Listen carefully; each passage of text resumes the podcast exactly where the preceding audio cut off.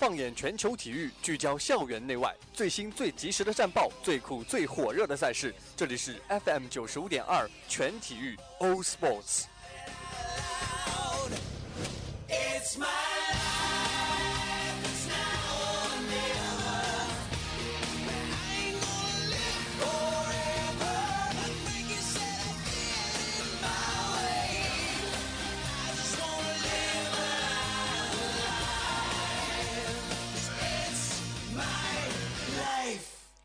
It's my life, all sports.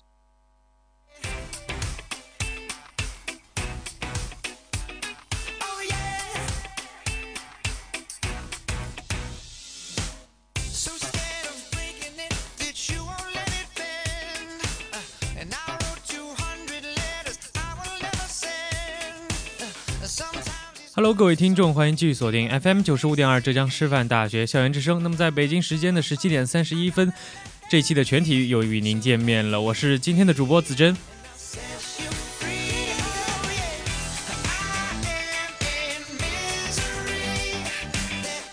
那么，可能这一期全体育这档节目，相信是非常特别的一期节目吧。那么，在我们的背景聚焦中呢，我们关注到的则是体坛最近非常受人关注的一件大事情，呢就是刘翔的退役了。那么在第三个板块中呢，则是要暂时保密了。那么我们会有神秘的内容与神秘的嘉宾与大家见面，与大家见面。那么敬请期待吧。那么在一段音乐过后，一起来进入今天的风云战报。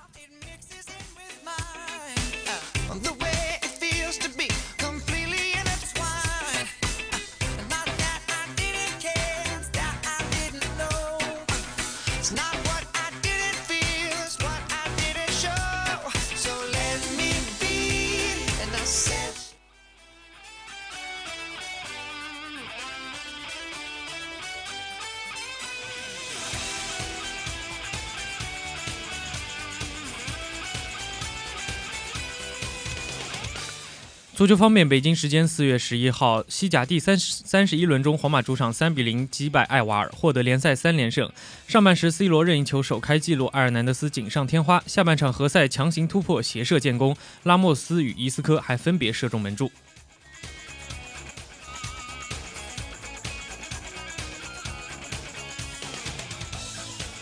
NBA 方面，北京时间四月十三日，雷霆客场不敌步行者，进军季后赛的希望更加渺茫。而步行者则与东部第八的篮网战绩相同，迈尔斯拿到三十分、十个篮板，乔治希尔十九分、七次助攻，威斯布鲁克四十三投二十一中，拿下职业生涯新高的五十四分、九个篮板和八次助攻。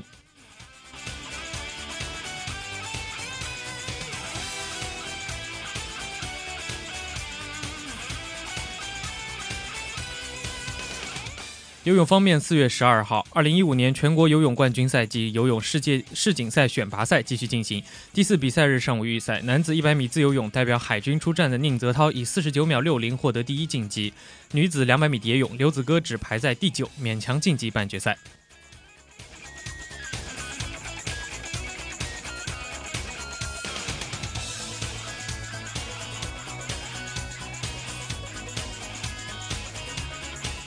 斯诺克方面，二零一五年斯诺克世锦赛资格赛，当地时间四月十二日，在英国谢菲尔德进入第二轮比赛。我国选手于德禄十比七战胜英格兰老将麦克邓恩，闯入最后一轮资格赛。曹宇鹏六比十不敌苏格兰选手安东尼麦克吉尔，遭到淘汰。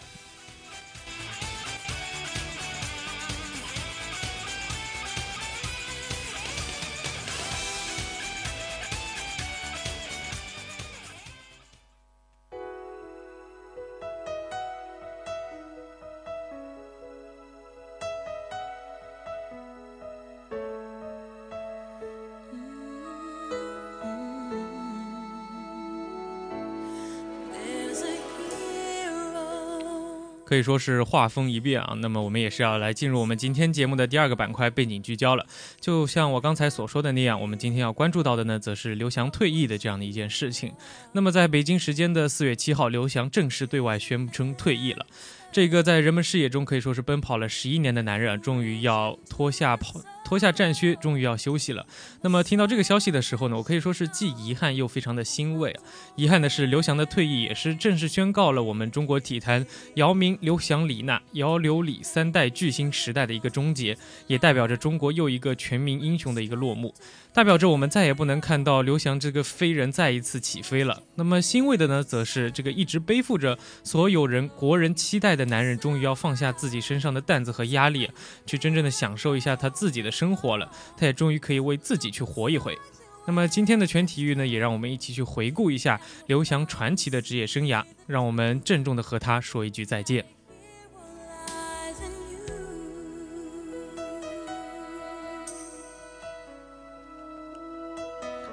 很多人第一次认识刘翔，可以说是在二零零四年的八月二十八号雅典奥运会男子一百一十米栏的决赛上，刘翔是以十二秒九一的成绩打破了奥运会纪录，并凭了由英国选手克林杰克逊创造的世界纪录夺得奥运会金牌，成为中国田径项目上的第一个男子奥运冠军，创造了中国人在男子一百一百一十米栏项目上的一个神话。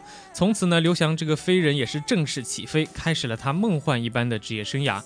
在二零零六年的七月十二号，刘翔在国际田联超级大奖赛洛桑站男子一百一十米栏的决赛中，是以十二秒八八的成绩打破了沉睡十三年之久的男子一百一十米栏世界纪录，并且夺得金牌。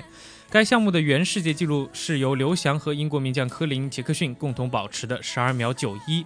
那么，在二零零七年的二月，在德国田径室内赛上，刘翔又是以七秒四二打破了六十米栏的亚洲纪录。八月三十一日，在十一届世界田径锦标赛男子一百一十米栏决赛上，刘翔是以十二秒九五获得冠军，成为了集奥运会冠军、世锦赛冠军和世界纪录保持者于一身的男子一百一十米栏大满贯得主。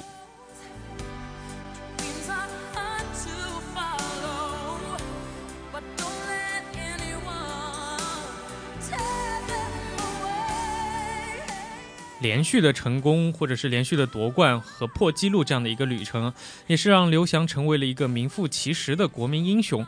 大街小巷或者是四处都能看到他代言的广告，他的新闻，人们也是非常密切的去关注他的每一个动态，去守候他的每一场比赛。可以说是从来没有一个运动员可以说是让中国人如此的为他骄傲。那么刘翔也是做到了这一点，向世界证明了黄种人、亚洲人也是能够飞起来的。那么在这四年中呢，刘翔。可以说是创造了自己人生的一个巅峰吧。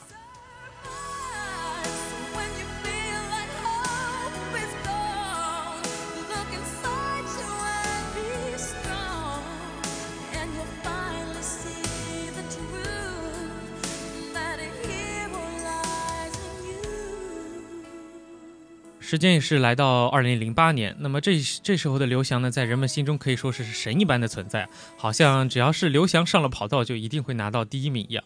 那么中国人也是翘首期盼，期待着翔飞人可以在自家门口举办的奥运会上再一次为中国队争光。那么鸟巢几十万的位置也是坐满了观众，都来观看刘翔这一次一百一十米栏的决赛大战。但是呢，在刘翔试跑之后呢，就退出了跑道，在工作人员带领之下，可以说是退赛了。在那个时刻呢，全世界都震惊了，而刘翔也只留给人们一个非常落寞的背影，留给人们他肾上的那一张号码牌幺三五六。有人也是解读了这一个数字啊，说幺三是十三亿人民的一个期待，五六呢也是代表着我们五十六个民族。又是十三亿人民，又是五十六个民族，这样的重担可以说是压垮了刘翔。也有人说呢，是刘翔怕输，刘翔输不起。可以说，无论答案究竟是什么，零八年的刘翔都是在北京折断了他的翅膀，他的飞翔之旅好像也要就此画上了一个句号了。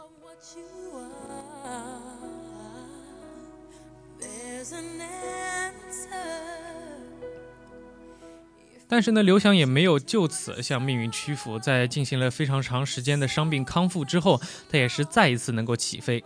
在二零零九年的九月二十号，上海国际田径黄金大奖赛上，刘翔跑出了和冠军特拉梅尔同样的十三秒一五的成绩，屈居亚军。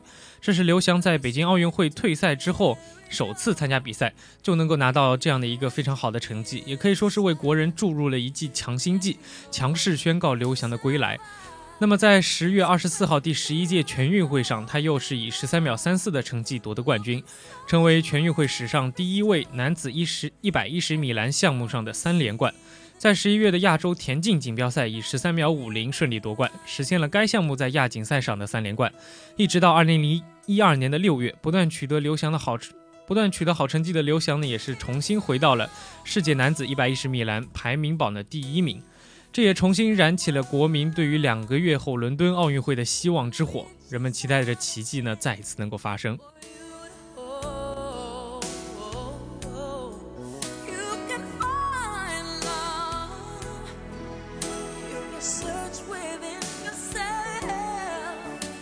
但是历史也是惊人的相同，命运也是再一次狠狠地打击了刘翔。在二零一二年八月七号的下午，伦敦奥运会上男子一百一十米栏预赛中，刘翔在跑第一个栏的时候就直接打栏摔倒在地，最终呢是用单脚跳过终点无缘晋级。那么从这一刻开始，中国人民好像终于意识到刘翔的时代已经真正结束了。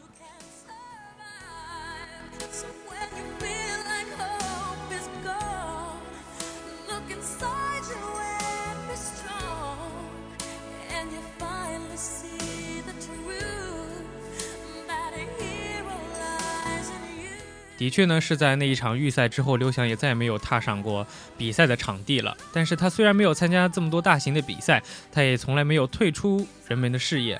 作为曾经的一个国民英雄，他依旧拥有着非常庞大的一个粉丝群体，也还是有无数的人希望刘翔能够再一次复出，再一次站上跑道。不过这一天，不过这一切呢，都是在北京时间的四月七号正式终结了。刘翔终究还是离开了他心爱的塑胶跑道，回归一个平凡的人。可能想想也是能够，能够觉得替刘翔开心啊。那么毕竟是这十几年来他承受的实在是太多太多，可能只有退役才能够让他真正的逃脱枷锁。在接受央视风云会的采访的时候，刘翔的表情可以说是非常的轻松。在回顾过往呢，刘刘翔的脸上始终是能够挂着笑容的。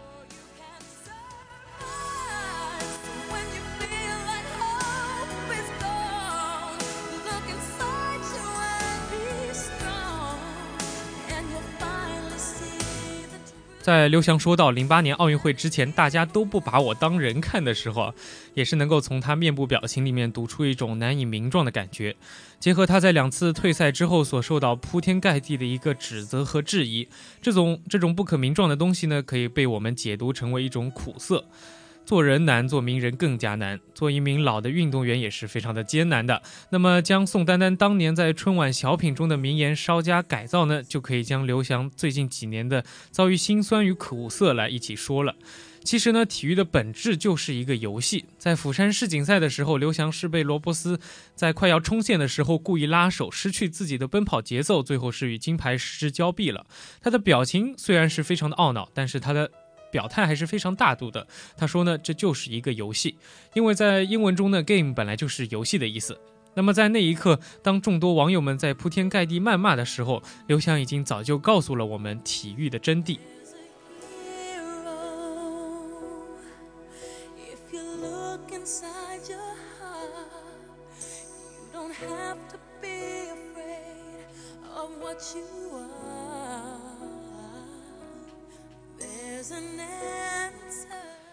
这么多年来，可以说中国体育是被人涂抹上了各种各样的一个油彩，也是失去了它本来的真正面目吧。我们对于金牌、对于好成绩的执着，可以说是，嗯，远远超过其他国家。对于体育竞赛呢，我们是会为他欣喜若狂，也会为他黯然神伤，这也是体育魅力的所在。可能我觉得成绩并不是我们唯一要苛求的一点吧。但是当比赛硝烟散尽，一切尘归尘土归土的时候呢，所谓的为国去争光、还纳税人钱一个交代这样的一种说法，绝对不是一个运动员所应该承载的压力。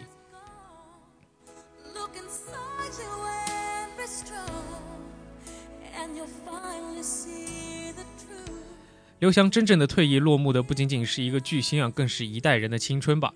也许我们再也回不到那个可能旷班去请假，只为熬夜看一个人短短十三秒奔跑的一个时光了，也再也回不到那种为一个人的成败花掉所有感情的一个心境了。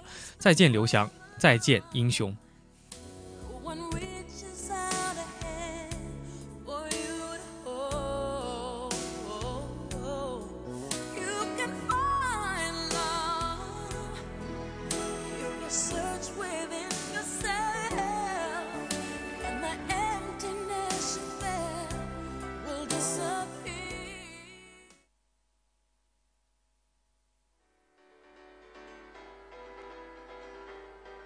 As a child, you would wait and watch from far away. But you always knew that you'd be the one to work while they all play. And you, you'd lay awake at night and scheme of all the things that you would change, but it was just a dream.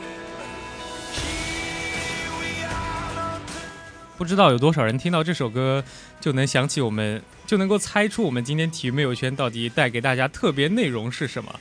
嗯、那么可能之前嘛，体育没有圈这个板块一直都与大家去分享一些体坛上的一些非常奇怪或者是有趣的事情。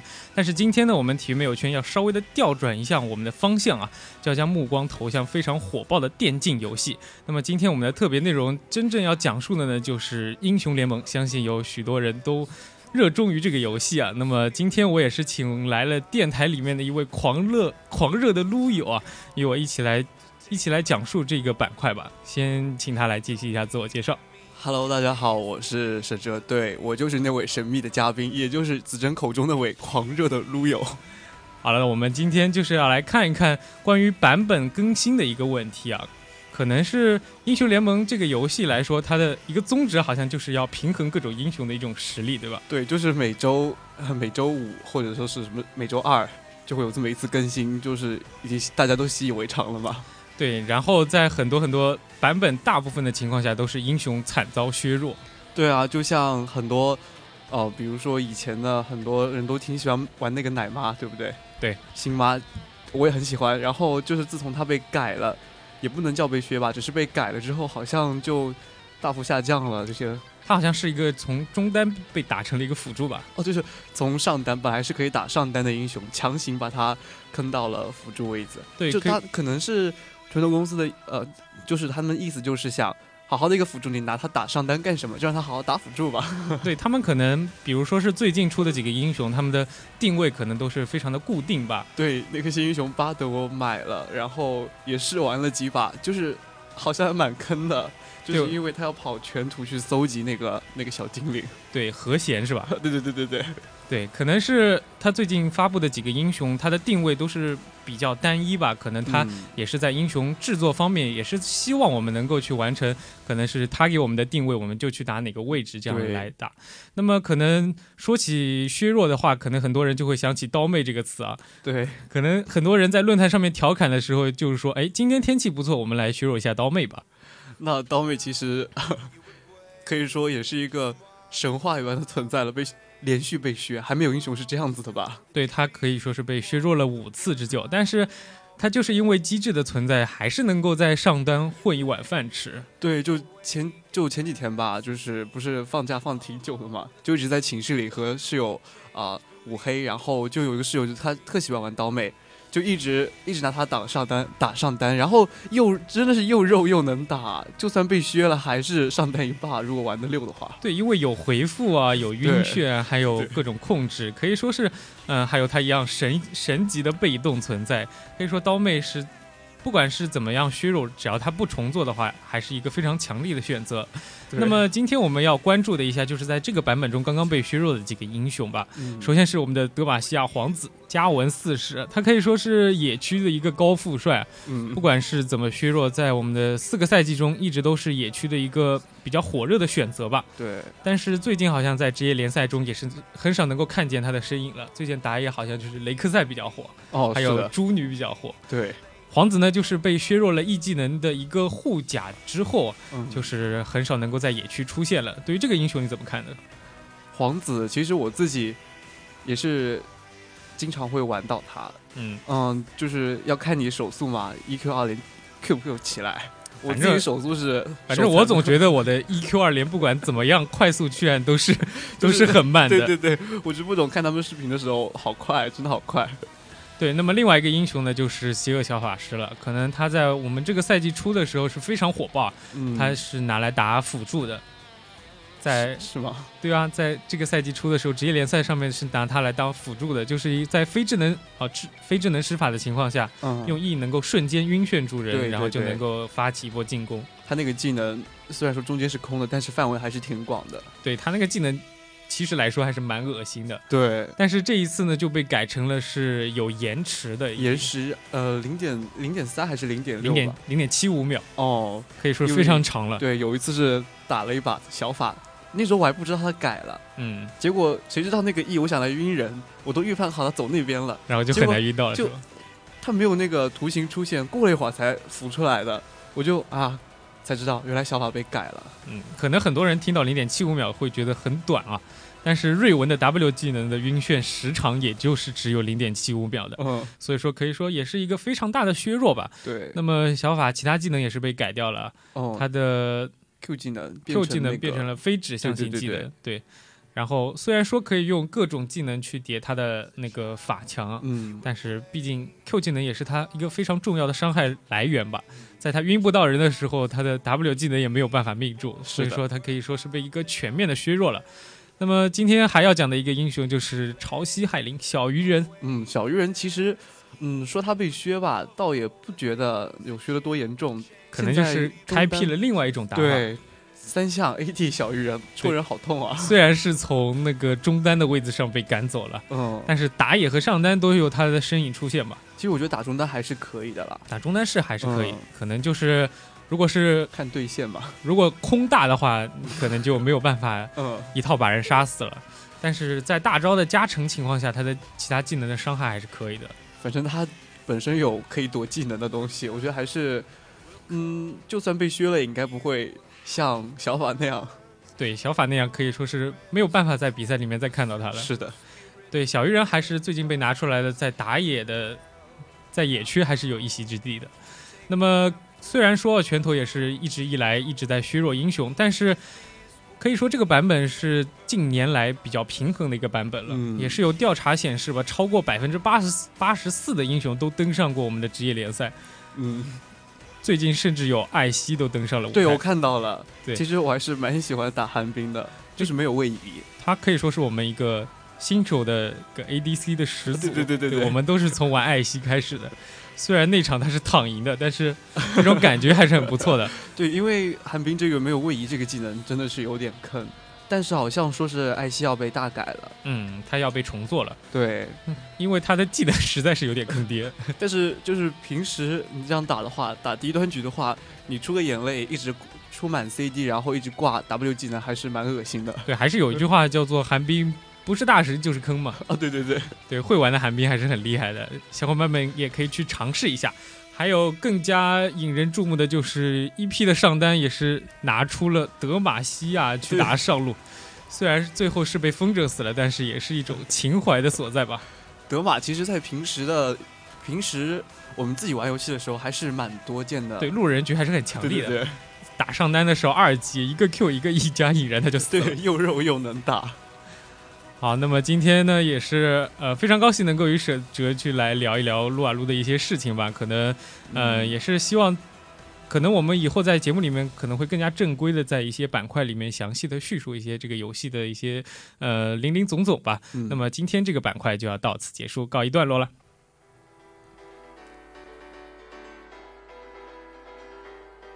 As a child, you would wait and watch from far away. You always knew that you'd be the one to work while they all play.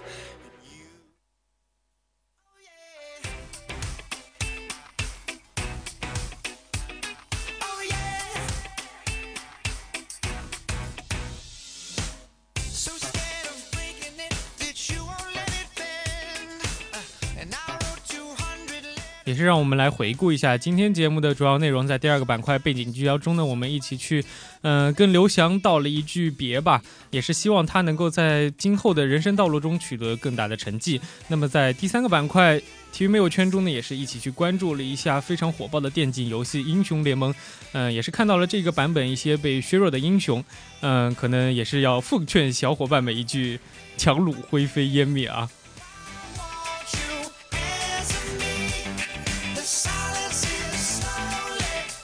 那么今天的全体育也要跟大家说再见了，我们下期再见。我是今天的主播子珍，